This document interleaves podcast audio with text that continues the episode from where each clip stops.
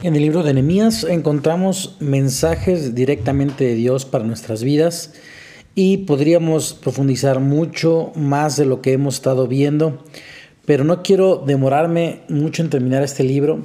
El día de hoy quiero concluir con un tema eh, referente a Nehemías y su trabajo que es representado ahí en la Biblia, en el libro que lleva su nombre, y es que los retos son oportunidades.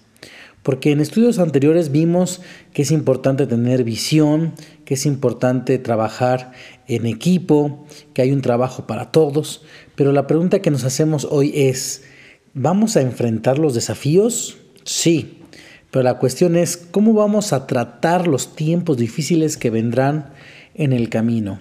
Nadie viaja mucho sin encontrarse con la realidad que la vida puede ser difícil. En el libro de Nehemías eh, vemos efectivamente que vienen retos y desafíos, pero al mismo tiempo nos enseña que sí podemos superarlos y que a través de ciertas características que tenía Nehemías, ciertos principios que aquí nos muestran, podemos tomar consejo para salir adelante exitosos con estos retos. En este estudio vamos a ver cómo podemos tener esperanza y victoria en medio de los retos.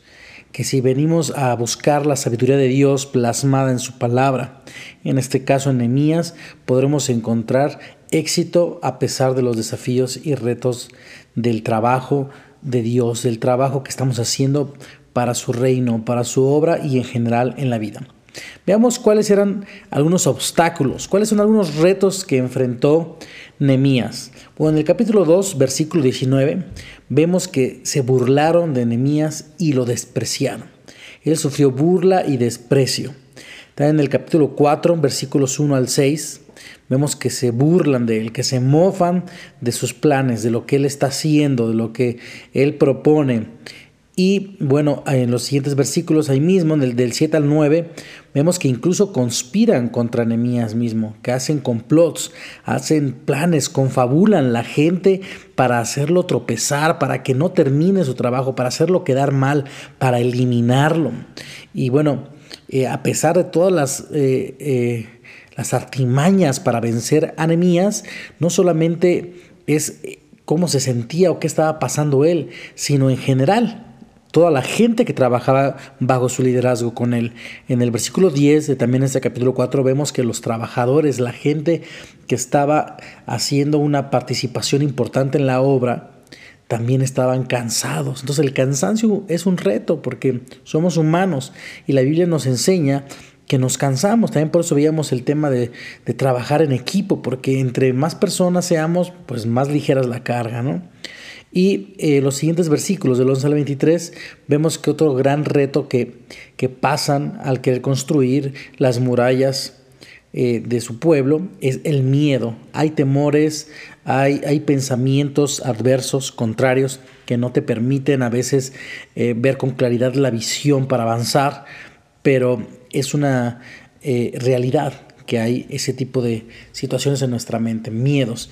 Y en el capítulo 5, en los primeros versículos de 1 al 10, vemos que hay contiendas, a veces hay, hay conflictos internos y externos y no siempre todos estamos de acuerdo con las cosas. Y por eso, eh, pues ahora sí que tenemos que aprender a lidiar con ese tipo de retos. Bueno, y ahora no me quiero ver muy pesimista, pero quiero dejar bien en claro cómo aquí en Emías eh, es evidente que se pasan muchos retos. Entonces, resumiendo, son burlas, desprecios, eh, mofas, complots, conspiraciones, cansancio, miedo y contiendas. Y Nemías personalmente también fue atacado. Trataron de tenderle una trampa. Ahí lo vemos en el capítulo 6, en los primeros versículos. Y eh, en los versículos del 5 al 9 vemos que también trataron de difamarlo para hacer caer su reputación. Y del 10 al 19 del capítulo 6 vieron que trataron de engañarlo e intimidarlo.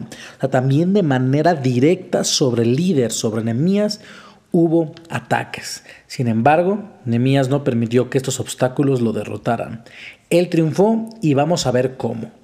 Hay cuatro principios que la Biblia nos enseña en Nehemías que son importantes para la vida de un cristiano para la vida de nosotros que queremos seguir los principios del reino de Dios. Y así, a pesar de obstáculos tan terribles o tan fuertes como estos que acabo de dictar, eh, podemos salir victoriosos. Y los cuatro principios que vemos en la vida de Nehemías para tener la victoria es número uno, depender de Dios en oración cuando los obstáculos están en tu camino. Vemos en el capítulo 4, versículos 4, 5 y 9, que hay oraciones explícitas ahí de Nehemías, que él ora por cada situación, le explica al Señor cuál es su sentimiento, su necesidad e incluso también una eh, propuesta de respuesta para el Padre, y siempre lleva sus problemas delante de Dios.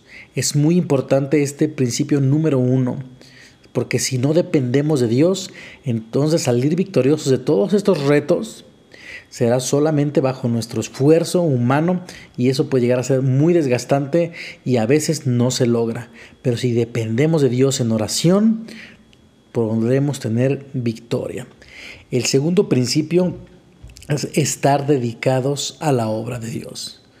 Nemías y el pueblo de Israel estaban dedicados. La Biblia dice que el pueblo trabajó con entusiasmo, dice el versículo 6 del capítulo 4.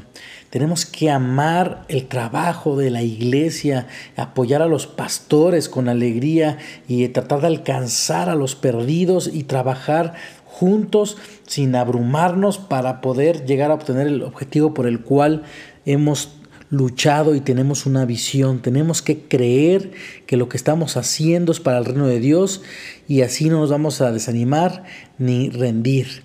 Entonces tenemos que estar dedicados a la obra. Aquí lo que vemos en el libro de Nehemías es que a pesar de todo esto, él trabajaba en la obra de Dios, trabajaba y trabajaba, no dejaba de trabajar. Entonces, si tú y yo trabajamos en la obra de Dios, todo lo demás que está a nuestro alrededor, circunstancias difíciles, retos, problemas, conflictos, temores, lo que tú quieras, estará a un paso de la victoria porque estamos trabajando en la obra de Dios.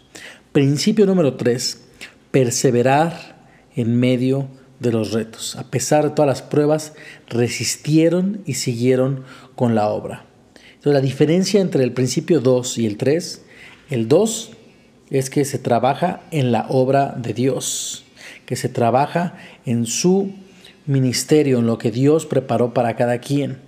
Y el principio número 3 es que se persevera en ese trabajo. No es simplemente estar ocupados en algo, es estar ocupados en la obra de Dios. Y el principio número cuatro es no distraerte de tu propósito, permanecer enfocado en tu propósito. Cuando las pruebas llegan, uno tiende a, confundirse, a desviarse, a pausar el trabajo, a interrumpirlo, a hacer otras cosas, pero Nehemías respondió en el capítulo 6, estoy ocupado en un gran trabajo y no puedo ir. Si bajara yo a reunirme con ustedes, la obra se vería interrumpida.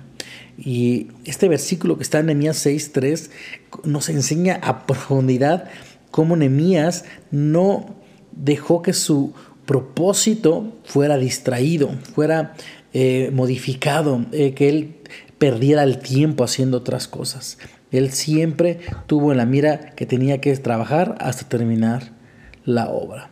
Y bueno, para reflexionar, pues qué manera más poderosa de responderle a nuestros enemigos. Siempre habrá enemigos. Satanás hará todo lo posible para que no alcancemos nuestro destino, pero nosotros no somos de los que se vuelven atrás y acaban por perderse, sino de los que tienen fe y preservan su vida. Hebreos 10:39.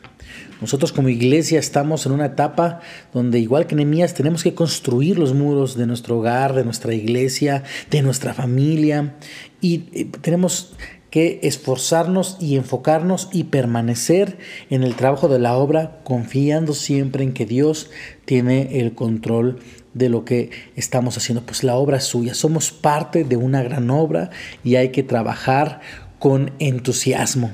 Si tú lees el libro de Nehemías, verás que tuvieron éxito en su obra, que tuvieron eh, bastante regocijo y alegría, pues concluyeron el trabajo que tenían en mente, en la visión que Dios les dio.